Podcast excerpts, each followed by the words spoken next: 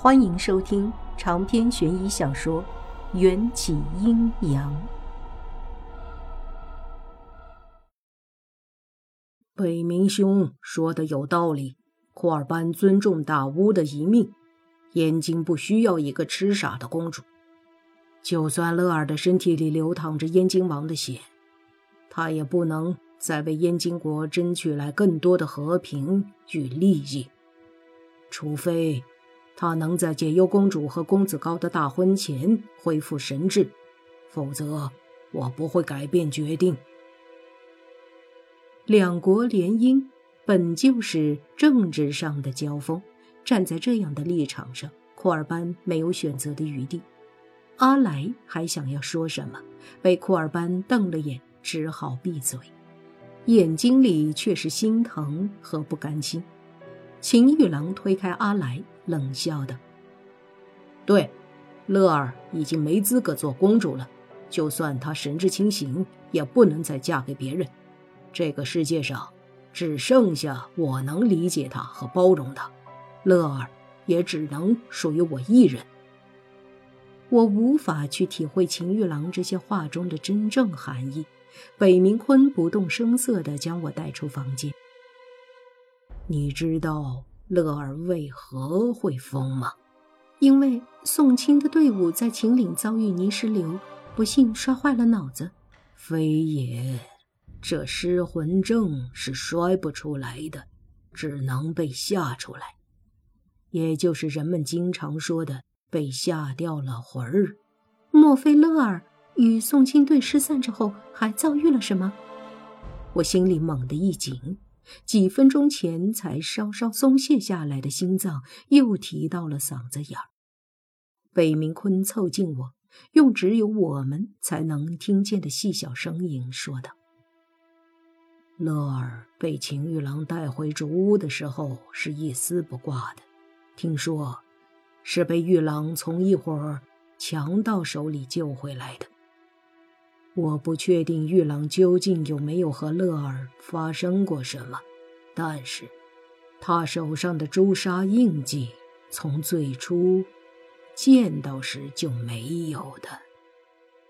北冥坤点到为止的话语，在我心中激起了千层巨浪。如此说来，乐儿的清白早就被那伙强盗给玷污了。午时，迎战下朝赶到驿站。一进门，他就发现驿站里的气氛不对劲。库尔班不知迎战知道我的真实身份，极力掩饰着，希望能在饭桌上将迎战灌醉，使劲儿地往他杯子里倒酒。迎战清冷的眼神一瞥，就叫库尔班识相地缩回举着酒壶的手。院子里，乐儿已经忘记了上午发生的事情。或许说，他根本就不知道上午曾经发生过什么，痴傻了也好，那些黑色的记忆便不会留在大脑中反复折磨的。迎战听见乐儿无忧无虑的笑声，眉目中透出一抹淡淡的狐疑，向院子里看去。库尔班想要阻止，已经来不及了。乐儿还是先看见了迎战。素来生人勿近，尤其害怕男人的乐儿，在看见迎战那张得天独厚、帅得无人能敌的面孔后，居然如被他扑住的蝴蝶，笑盈盈的翩翩向善堂里跑进来。但乐儿跑到迎战跟前，就不敢再动了。他歪着脑袋，似乎正在极力回忆关于迎战和他自己的一切。想了半天，却还是只会痴痴的笑。不能否认的是，乐儿即使神志不清，也没有影响到他脸上纯洁无瑕的表情。应该说，就是因为脑袋里空空如也，他才能露出不沾凡尘的微笑。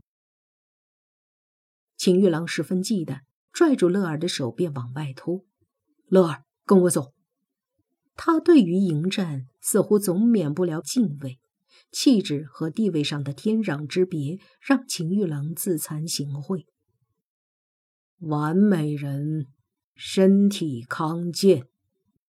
就在秦玉郎快要踏出屋子时，迎战漫不经心地说了一句，仿佛只是自言自语。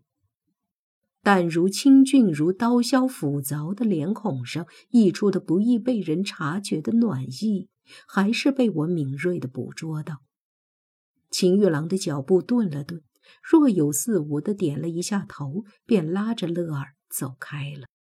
只是我们当时都没有发现，乐儿看似没有焦点的眼神中，似乎一直是冲着迎战在微笑的。你们找到真正的解忧公主了。迎战轻描淡写的一句话，让库尔班刚喝进去的酒水喷了一桌。呃，怎么可能？库尔班忙用袖子擦嘴，徒劳的想要掩饰。他只是公主的一个朋友。迎战冷峻的勾唇，带着不怒自威的镇定。本王只认定这个女人是解忧公主，她在包庇我，给库尔班施压。我心中有些触动，深吸了一口气，不争气的被感动了。陪本王出去踏青。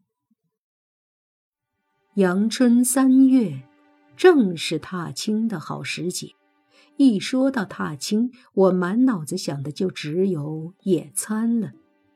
在这个朝代待的时间久了，我体内的吃货基因都差点灭绝了。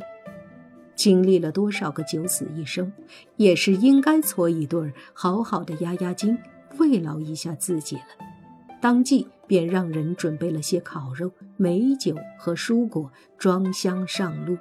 迎战今天没有骑马，而是驾了一辆豪华马车，估计早就打算好了要带我出去玩儿。他们这种皇亲国戚、公子哥儿的马车，一般来说都是大规格的，车厢里坐六个人那是绰绰有余。若全是女子，坐八个人也不显得拥挤。我和迎战登上马车，才发现车厢里已经不请自来的坐了四个人：秦玉郎、乐儿。北明坤、飞鱼各怀心思的对我们腼腆一笑，明显是想要蹭吃蹭车蹭玩儿。乐儿觉得马车漂亮，很想坐坐看，可以吗？恋爱让女人变得盲目，也让男人变得有勇气。记忆里，秦玉郎似乎是第一次敢这样对迎战提出要求。北明坤也坐在车内，学着乐儿眨巴着大眼睛装无辜。有朋自远方来，不亦乐乎？驸马爷不介意带着我们这群解忧公主的好朋友出去游览一圈吧？飞鱼也在一旁附和道：“就是驸马爷有容乃大，不会那么小气。”迎战冷着脸。算是默许了。马儿四蹄翻飞，踩着刚冒出土壤的新芽，翻山越岭，轻车熟路地来到了一处猎场。冬去春来，万物复苏，正是动物们繁衍后代的时机。两只兔子躲在一堆灌木后交尾，被飞鱼看了个正着。他红着脸去看北明坤，后者舒服的大字形躺在嫩绿的草地上，压根儿没察觉到他含情脉脉的视线。我真替飞鱼感到害臊，别过脸，对上迎战那双深邃的心眸，我的脸颊也蓦然染上两朵红云。身后，库尔班和阿来组成的后勤部队不放心的也跟来了，我和乐儿。这对真假公主同时出场，让他们捏了一把冷汗。找了一处幽静的大树下，迎战与我背靠大树，席地而坐。我将从北冥带来的宝石悉数倒在草地上，供迎战挑选。找到能用的没？都是上等的宝石，价值连城，却都不适合承载阴气。好吧。那我只好当做我的陪嫁收起来了。我悻悻地捡起宝石，收进袋子里。迎战发现我脖子上挂着的那枚荷包，骨节分明的手指触摸到荷包里的硬物，里面装的是什么？一个破碎的珊瑚镯子。回去的路上再给你买一只新的。我摇摇头，留着红珊瑚镯子只是一个念想，能和迎战在一起，已经没有穿越时空的必要了。长篇悬疑小说《缘起阴阳》本集结束，请关注主播，又见菲儿，精彩继续。